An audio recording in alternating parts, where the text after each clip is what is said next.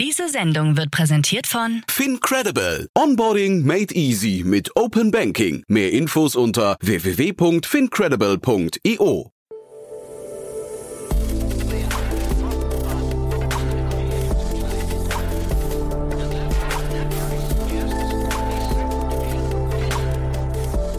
Startup Insider Daily. Herzlich willkommen zurück zu Startup Insider Daily. Mein Name ist Jan Thomas und wie von angekündigt, Matthias Ockenfels ist hier, General Partner von Speed Invest. Und ihr kennt ja Matthias schon hier zu Genüge. Er ist ja immer wieder mal zu Gast im Rahmen der Reihe Investments und Exits. Als regelmäßiger Experte beurteilt er ja hier die Finanzierungsrunden und die Exits und so weiter. Heute ist der Anlass aber ein anderer, denn Speed Invest hat eine Studie rausgebracht zum Thema Creator Economy im Zeitalter von Web 3. Ihr wisst ja, da verschieben sich ja gerade relativ die Machtverhältnisse. Web3 folgt ja einer dezentralen Logik. Und was das dann für große Plattformen, zum Beispiel wie Instagram oder TikTok bedeutet, das ist wirklich ein, ja, fast ein philosophisches Gespräch geworden. Aber ja, hört mal rein. Ich fand es auf jeden Fall super interessant. Und wie gesagt, diese Studie ist auch sehr spannend. Verlinken wir auch zum kostenlosen Download. Aber was sage ich? Jetzt kommt ja das Gespräch mit Matthias. Vorher noch mal ganz kurz die Verbrauchhinweise und dann geht's auch sofort los. Werbung. Hi, hier ist Nina aus dem Content-Team von Startup Insider. Vielleicht hast du es ja schon gehört, wir haben endlich neben unserem Hauptkanal Startup Insider nun auch separate Kanäle für unsere verschiedenen Formate eingerichtet. Wenn du zum Beispiel nur unser tägliches Nachrichtenupdate Startup News hören möchtest, kannst du ab jetzt ausschließlich den Startup News Kanal abonnieren. Gleiches gilt für Investments und Exits, Startup Spotlight und alle anderen Formate, die zukünftig kommen werden. Die volle Ladung Startup Insider, also alle Formate, gibt es natürlich weiterhin hier auf dem Hauptkanal. Also, um die einzelnen Kanäle zu abonnieren, besuche jetzt startupinsider.de/slash insider. Wir sehen uns auf deinem Lieblingskanal. Startup Insider Daily. Interview. Ja, dann freue ich mich sehr. Matthias Ockenfels ist wieder hier, General Partner von Speed Invest. Hallo Matthias. Hallo, freut mich mal wieder dabei zu sein. Ja, und heute mal in ganz anderer Mission, ganz andere Rolle. Ihr habt eine Studie rausgebracht und äh, das musst du mir mal erklären. Also äh, A, der Inhalt der Studie ist natürlich total interessant, aber wie kommt ihr denn eigentlich dazu, eine Studie rauszubringen? Ist das für euch ein Thema, wie ihr euch selbst weiterentwickelt oder weiterbildet? Ja, absolut. Also das ist jetzt ja auch nicht äh, das erste Mal, dass wir da eine gewisse Studie zum Thema machen, die uns äh, oder das wir spannend finden und wo wir auch das selber als Gelegenheit nutzen, um zu lernen, um, um ganz ehrlich zu sein. Wir haben ja immer wieder auch in der Vergangenheit äh, Reports, äh, Studien rausgebracht, äh, zum Beispiel zu Fintech-enabled Marketplaces oder zum ja, äh, Stand äh, sozusagen der, der Marktplatzindustrie äh, und dann halt auch innerhalb vom Bereich Marketplaces und Consumer halt Themen, die uns, äh, die wir spannend finden, die uns wichtig sind und äh, Web3 äh, ist da natürlich ein sehr, sehr wichtiges Thema und Creator Economy. Und so sind wir jetzt eigentlich dann dazu gekommen, jetzt auch äh, zu dem Bereich äh, mal äh, eine Studie herauszubringen, beziehungsweise uns das näher anzuschauen. Mhm. Ich fand vor allem erstmal den Umfang relativ spannend, weil ihr habt mit 100 Investoren äh, gesprochen oder die zumindest ja. die analysiert, ne, weltweit.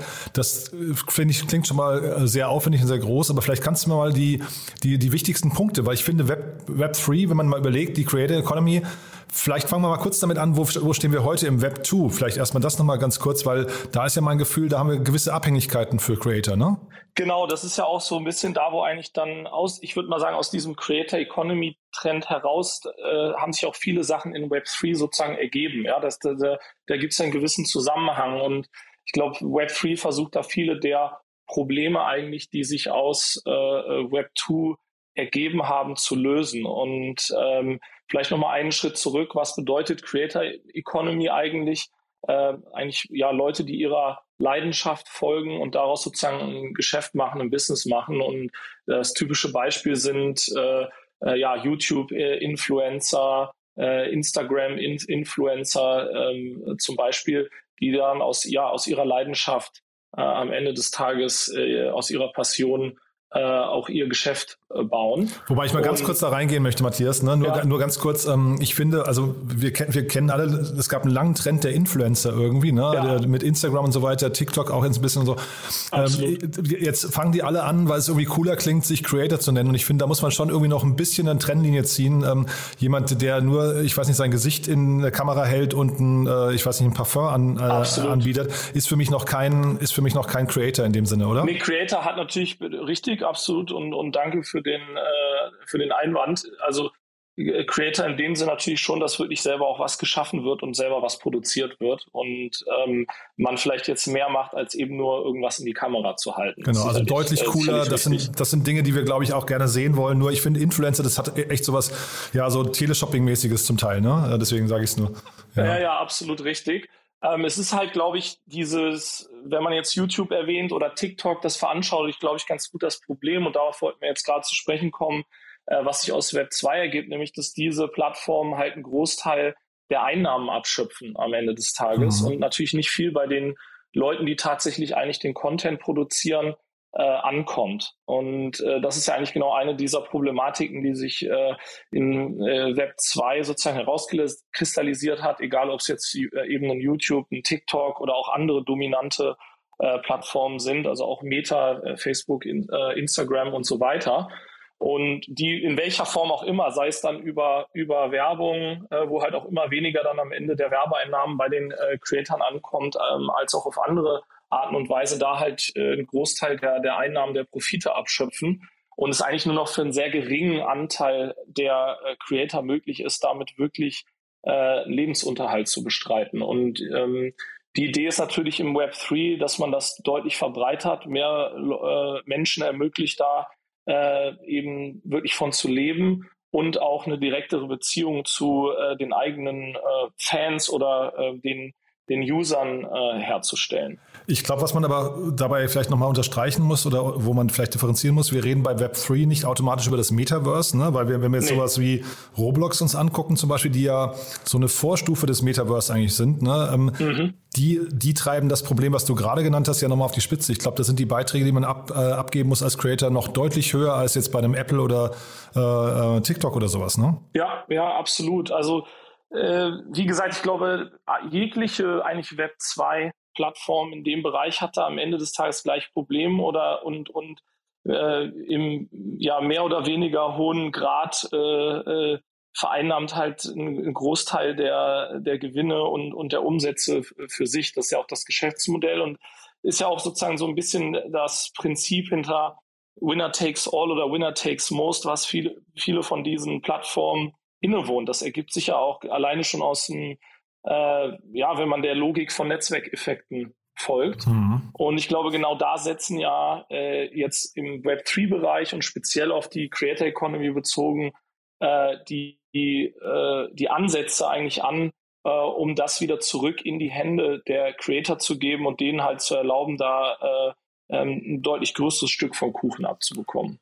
Und jetzt aus VC-Sicht, ist das ein Trend, den ihr begrüßt oder würdest du eher sagen, der ist eigentlich kritisch für euch? Weil jetzt, ähm, äh, sag mal, jemand, der zum Beispiel früh in ein Facebook investiert hat oder in einen äh, Roblox oder so, der ist natürlich ein großer Fan davon, dass es eben auch geschlossene Systeme gibt, ne? Absolut. Und ist ja auch, wir sind ja auch ein Fan auf einer Weise von Netzwerkeffekten und dass es genau diese Dynamiken gibt, weil das halt eben diese großen ähm, Unternehmen hervorbringt. Und Peter Thiel sagt ja auch, er ist ein Fan von Monopolen zum Beispiel, ja, was sicherlich auch eine äh, strittige Aussage sozusagen sein kann. Und Web3 über Dezentralisierung setzt ja eigentlich genau da an, das zu verhindern. Mhm. Ähm, von daher ist das äh, gut und schlecht, aber wir müssen uns ja mit der, aus, aus der Investorensicht auch damit auseinandersetzen, wie dann die Zukunft aussieht. Und ähm, wir alle, auch ich selber als Konsument, äh, in Anführungszeichen leide auch von diesen Monopolen, die geschaffen wurden und der, der starken Position oder übermächtigen Position von, äh, weiß ich nicht, äh, äh, Google, Meta und Co.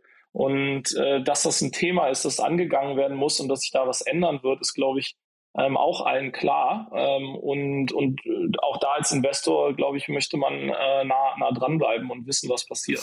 Und jetzt so die wichtigsten Erkenntnisse. Also ich habe gesehen zum Beispiel, es kommt nur ein Bruchteil quasi dieser neuen Unternehmen, die da eine Rolle spielen könnten, aus Europa. Zeitgleich, genau. ihr, hattet so eine, so eine Liste aufgeführt. Da war zum Beispiel auch ähm, Passion Fruit, die hatte ich auch schon hier ja. im Podcast äh, mit enthalten. Die hätte ich jetzt eigentlich eher so als, äh, weiß nicht, als Schaufelverkäufer gesehen in dem ganzen Segment, aber jetzt nicht so richtig als ein, ähm, als ein Web-Free-Unternehmen, oder? Ist absolut richtig. Wir haben das auch genau aufgeteilt in zwei Kategorien und du hast es schon äh, meiner Meinung nach richtig ausgedrückt. Es gibt sozusagen die Picks and Shovels oder eben die Schaufeln.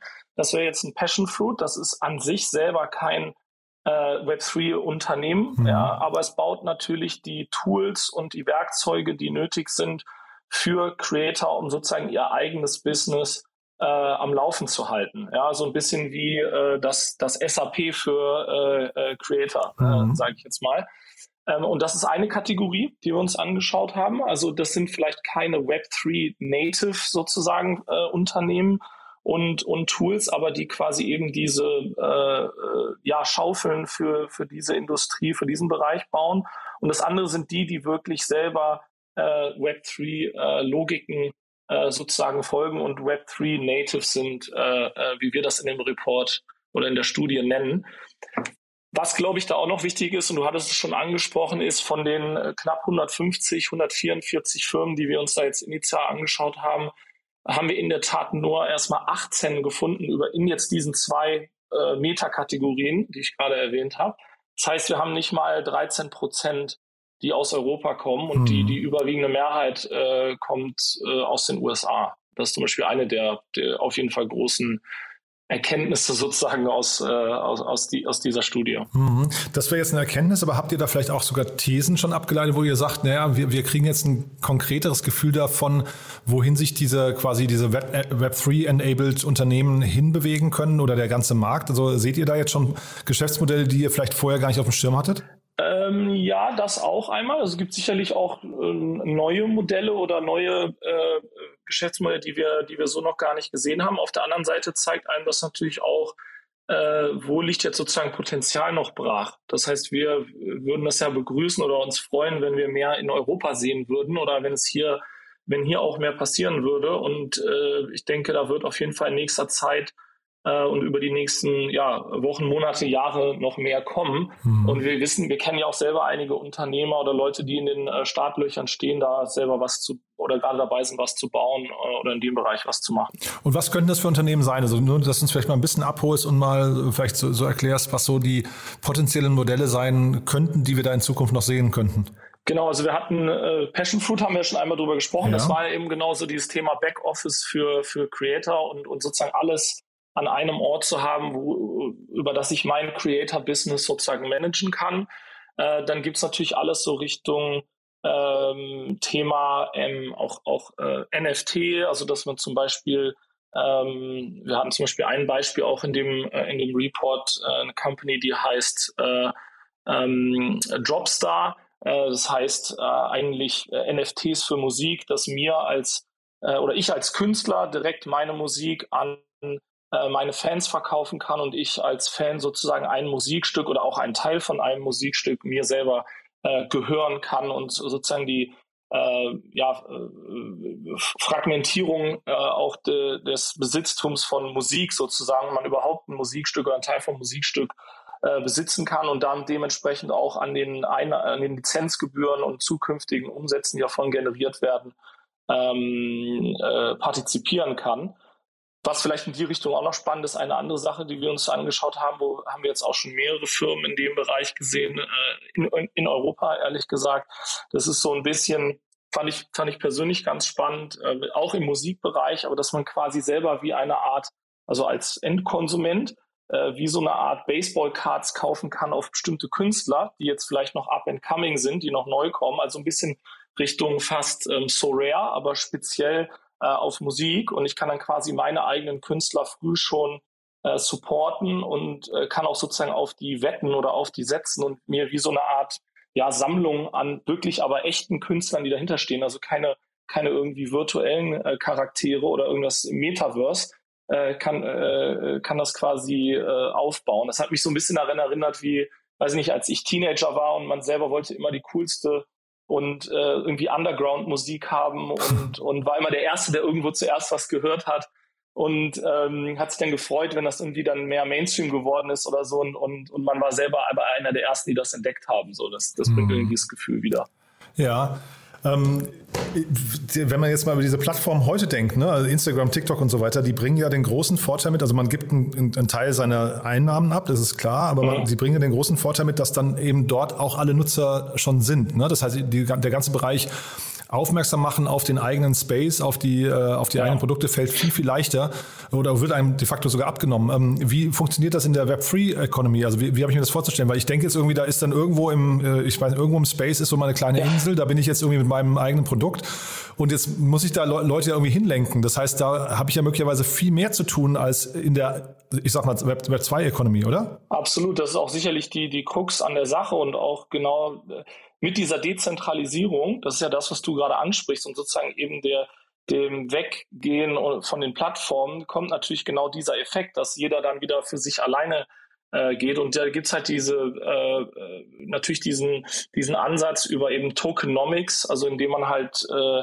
quasi seine eigenen Fans zu eben auch äh, äh ja äh, die, den Incentive eigentlich gleichschaltet zwischen, äh, auch den ökonomischen Incentive gleichschaltet zwischen den Fans und den Konsumenten und eben den Künstlern oder den Creatoren.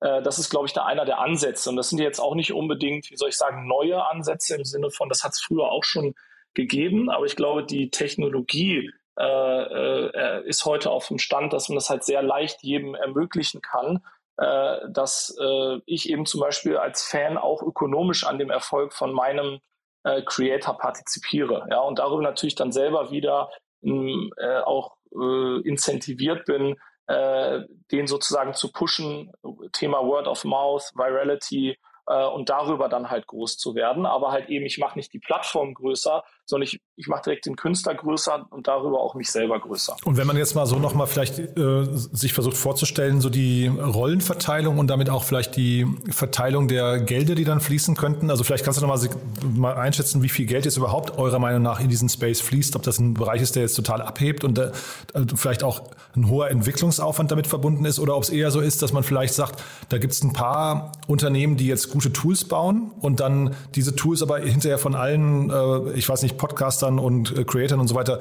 genutzt werden und da eigentlich die Creator und so weiter aber eigentlich sich gar nicht großartig verändern. Ja, also vielleicht zum, zum ersten Punkt, äh, was die Größe des Marktes angeht. Also gibt es Unterschiede, haben wir, sind wir auch in, dem, in, dem, in der Studie näher darauf eingegangen. Gibt es unterschiedliche Zahlen. Eine Zahl hier ist zum Beispiel, dass es über 100 Milliarden Dollar sind, also 104,2 Milliarden Dollar äh, in der äh, ja, Creator Economy. Das ist natürlich jetzt äh, mit und ohne äh, äh Web3 sozusagen, also der, der, der Teil von Web3, der jetzt die Creator Economy äh, betrifft.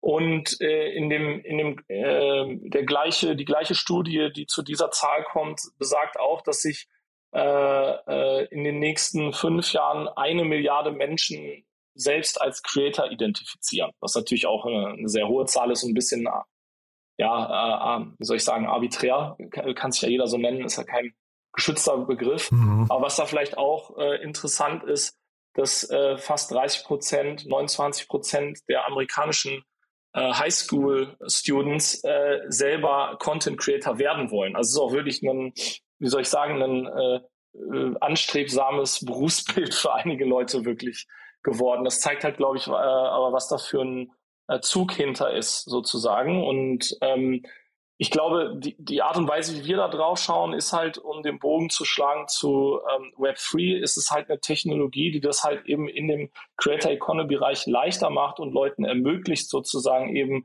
äh, ja dieses Berufsbild zu verfolgen und generell ähm, da einzusteigen. Wir sind da jetzt sozusagen nicht unbedingt versessen drauf, nur weil es sozusagen Web3 ist. Ja. Mhm. Ja, zeitgleich ist es so, Matthias, wenn man danach geht, ich meine, wahrscheinlich könntest du jetzt jeden Teenager fragen, die möchten alle entweder Popstar werden oder, ja. oder Model oder Feuerwehrmann, ja. Also das, und das werden sie dann trotzdem nicht alle. Also ich, ähm, Richtig. man muss ja, glaube ich, immer hinterher auch mal gucken, wie viel, wie viele Creator verträgt überhaupt die Welt, ne? Weil jetzt eine Milliarde Klar. Menschen als Creator, wer soll es denn hinterher konsumieren? Da muss man sich auch vielleicht mal Gedanken drüber machen, ne? Ist auch, ist aber auch interessant, weil es natürlich immer als absolut richtig ähm, äh, weil es aber auch immer nischiger wird natürlich. Ne? Also auch die, sowohl die Interessen ähm, als auch das Angebot wird ja immer, man hat dann vielleicht gar nicht mehr so eine große ähm, Audience, äh, die man vielleicht selber unbedingt als mhm. Creator erreichen kann, aber dafür sehr dediziertes Thema mhm. und weiß halt, das sind genau die Leute, die sich jetzt dafür halt eben sehr stark interessieren. Also ich glaube, es hat auch so, ein, so eine äh, Fragmentierung von den Interessen selber halt äh, ja, als Resultat. Klar, bin ich total bei dir und wir reden jetzt wahrscheinlich auch nicht über Fulltime-Creator nur, sondern möglicherweise auch Menschen, die das einfach nebenbei machen möchten. Komplett. Aber, aber wahrscheinlich für ein, für, selbst für einen Nischenkanal brauchst du ja hinterher irgendeine Audience, die dich auch motiviert, entweder monetär oder, oder von der Aufmerksamkeit her, das weiter genau. zu verfolgen. Ne? Und ähm, das ist bei einer Milliarde Creator hinterher vielleicht dann doch ein bisschen schwierig. Ja, absolut, absolut richtig. Ich meine, wir werden sehen, wo die Reise hingeht. Mhm. Ich glaube, ähm, wir sehen ja jetzt auch, um, um ganz ehrlich zu sein, der, der Hype sozusagen um jetzt Web3 generell hat sicherlich auch ein bisschen abgeflacht und jetzt ist wahrscheinlich auch eine Zeit, so schaue ich da persönlich zumindest drauf, wo sich ein bisschen die Spreu vom Weizen trennt äh, und dann wahrscheinlich die Leute, die es wirklich ernst nehmen, ähm, quasi weiterverfolgen mhm. und auch äh, sozusagen auf Strecke das dann weitermachen und vielleicht jetzt äh, die, die jetzt nur fürs schnelle Geld oder spekulativ in dem Bereich unterwegs waren, äh, ja auch, auch wieder aufhören, beziehungsweise sich dann, dann neuen Dingen zuwenden. Hm, ja, nee, aber ich glaube auch, also du hast ja die Highschool, äh, gerade angesprochen ja. äh, und ich glaube, da kommt jetzt eine Generation halt nach, die für die ist das selbstverständlich. Ne? Von daher perspektivisch bin ich, bin ich schon bei dir und ich glaube, dass das Web 3 sich durchsetzt, da machen wir wahrscheinlich beide so ein bisschen Haken dran, ne? dass das irgendwie perspektivisch genau. äh, eine, eine signifikante Rolle spielt. Ähm, Richtig. Vielleicht trotzdem nochmal, wer, wer darf sich denn jetzt bei dir melden? Was würdest du denn sagen, was sind so Themen, wo du richtig so leuchtende Augen bekommen würdest? Ähm, also wir schauen uns sowohl Themen an, jetzt äh, genau was diese Picks and Shovels angeht äh, in der Creator Economy, äh, ähm, als auch natürlich, hatte ich jetzt gerade eben auch erwähnt, die äh, jetzt sage ich mal Creatoren es ermöglichen, vielleicht neue Einnahmequellen äh, zu erschließen mhm. und äh, halt wirklich sozusagen Web3 native sind sind alles Themen für uns, die interessant sind, wo wir auch teilweise schon, schon Deals gemacht haben. Wir haben auch Deals gemacht im, im sozusagen Metaverse-Bereich. Das Aha. hast du ja auch eingangs kurz erwähnt, beziehungsweise haben wir auch Firmen, die sich dann automatisch so weiterentwickelt haben. Das sind, glaube ich, alles Themen, die für uns, äh, für, für Speed Invest spannend sind. Hm. Ja, spannend werden, glaube ich, auch die, die, die es schaffen, Knebelverträge abzuschließen und dann quasi den, die Logik vom Web3 wieder umzukehren. Ne? Also bin ich auch sehr gespannt, was da noch kommen wird. Du, aber ja, finde ich, finde ich super interessant. Also da würde ich mal fast sagen, bis hierher, man kann die Studie auch kostenlos runterladen, ne? habe ich richtig verstanden? Absolut, ja. genau, die ist verfügbar, die gibt es bei uns äh, bei, auf unserem Blog speedinvest.com.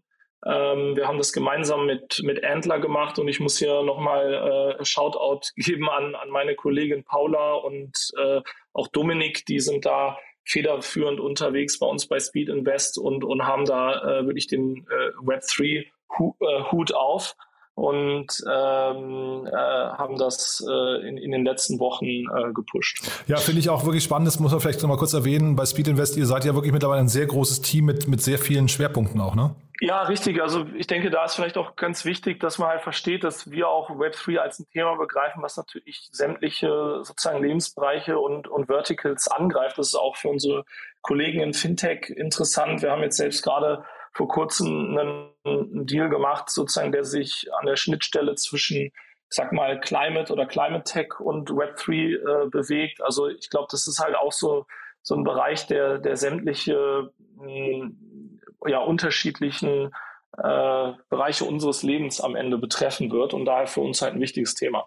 Ja, so ein bisschen wie, ich hatte hier auch den Adrian Locher von Merantix, meinem Podcast, der auch irgendwie gesagt hat, dass auch KI zum Beispiel so ein Querschnittthema ist und das ist wahrscheinlich mhm. bei, äh, hier in dem Fall genauso. Ich glaube, das sind so die Themen, die muss man auch verstehen, um überhaupt in der Zukunft mitreden zu können. Ne? Genau, ja. genau. Wir lernen da auch noch, also das merkt man sicherlich auch und wir, das das ist, das steht für mich auch noch am Anfang und wir lernen da immer dazu und da ist halt äh, so eine Studie auch Teil der äh, des Lernens und der Lernphase für uns.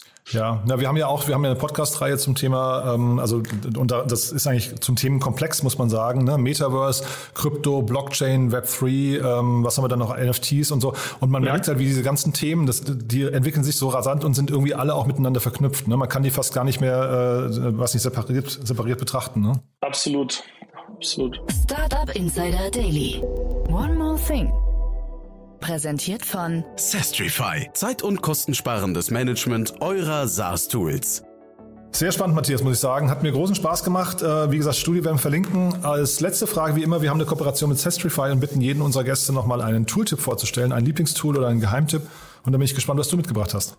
Ja, ich habe heute Affinity mitgebracht. Ähm, das ist unser Tool bei Speed Invest und das ich auch jeden Tag benutze, äh, mit dem wir quasi unsere äh, das, unser Kerngeschäft eigentlich fast schon äh, managen. Das Aha. ist für unseren Dealflow eigentlich ein CRM Äh, es hat sowohl eine App äh, als auch eine, eine Webversion und ähm, man kann sozusagen alle seine äh, Kontakte äh, verfolgen äh, und sehen, wer mit wem wann wo in Kontakt war, seinen kompletten Dealflow von Anfang bis Ende managen und sicher gehen, dass man äh, immer äh, on top of things bleibt. Äh, und daher, ohne das könnte, glaube ich, ich nicht leben und auch der, der Rest von Speed Invest würde nicht funktionieren. Ja, das heißt also ein spezialisiertes CRM, weil ich, ich kenne viele Investoren, zumindest von früher noch, dass die dann Pipedrive benutzt haben oder HubSpot oder so, aber das ist dann vielleicht jetzt quasi schon so eine erste Ausprägung. Die Zeiten sind vorbei. Die Zeiten sind aus meiner Sicht vorbei. Ich, ich, ich verrate jetzt wahrscheinlich auch nicht zu viel, weil das, ich weiß auch, dass das viele andere Investoren benutzen. Da gibt es in, inzwischen spezielle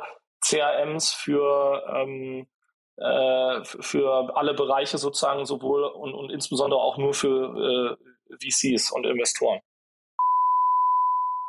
Das Segment One More Thing wurde präsentiert von Sastrify, der smarten Lösung für die Verwaltung und den Einkauf eurer Softwareverträge. Erhaltet jetzt eine kostenlose Analyse eurer SaaS-Tools und alle weiteren Informationen unter www.sastrify.com/insider. Matthias, hat mir großen Spaß gemacht. Lieben Dank, dass du da warst. Eine tolle Studie. Ich glaube, da werden wir nicht zum letzten Mal drüber gesprochen haben. Und ja, dann freue ich mich über Updates äh, zum Thema Web3, Creator Economy. Und wir hören uns sowieso demnächst wieder hier auf dem Kanal als äh, in deinem Experten-Talk. Ne? Ja, super. Vielen, vielen Dank, dass ich da sein durfte und bis bald. Werbung. Hi, ist Paul. Product Manager bei Startup Insider. Willst du wissen, welche Startups aus Hamburg, Mannheim oder vielleicht auch Bielefeld sich mit künstlicher Intelligenz beschäftigen? Oder wie zum Beispiel das Portfolio von Earlybird oder HV Capital aussieht? Entdecke all das und noch viel mehr auf unserer Plattform. Kostenlos und ohne Begrenzungen. Unsere Datenbank umfasst über 20.000 Profile aller relevanten Startups, Investoren und Personen, die darauf warten, von dir entdeckt zu werden. Also, wenn ich dein Interesse geweckt habe, schau einfach mal auf unserer Plattform vorbei unter startupinsider.de/slash insider. Startup Insider Daily, der tägliche Nachrichtenpodcast der deutschen Startup-Szene. So, das war Matthias Ockenfels von Speed Invest. Damit sind wir durch für heute. Ich hoffe, es hat euch Spaß gemacht. Wenn dem so sein sollte, wie immer die Bitte empfehlen uns doch gerne weiter und überlegt doch mal, wen vielleicht aus eurem Bekannten- oder Freundeskreis diese Folge interessieren könnte. Dafür schon mal vielen Dank. Und nicht vergessen, vorhin um 13 Uhr hatten wir wirklich auch ein super Gespräch, nämlich mit Max Linden, dem Co-Founder und CEO von Lemon Markets. Max ist ein sehr, sehr junger Gründer, hat gerade 15 Millionen Euro eingesammelt, unter anderem von Lakestar und von Lightspeed. Also ja, sehr klangvolle Namen für ein sehr junges Team, was eine sehr, sehr große Mission vor sich hat. Und ich fand es ein super inspirierendes Gespräch. Ich fand, Max war unglaublich reif und auch sehr, sehr transparent in seinen Antworten. Hat mich sehr beeindruckt. Ich bin mir sicher, es wird euch auch gefallen. Von daher einfach mal reinhören. Findet ihr, indem ihr in unserem Feed ein bisschen zurückscrollt auf das Gespräch vor diesem hier. Ja, also das auf jeden Fall ein klarer Hörtipp. Ja, und ansonsten bleibt mir nur euch einen wunderschönen Tag zu wünschen und hoffentlich bis morgen. Diese Sendung wurde präsentiert von Fincredible. Onboarding made easy mit Open Banking. Mehr Infos unter www.fincredible.io. Ciao.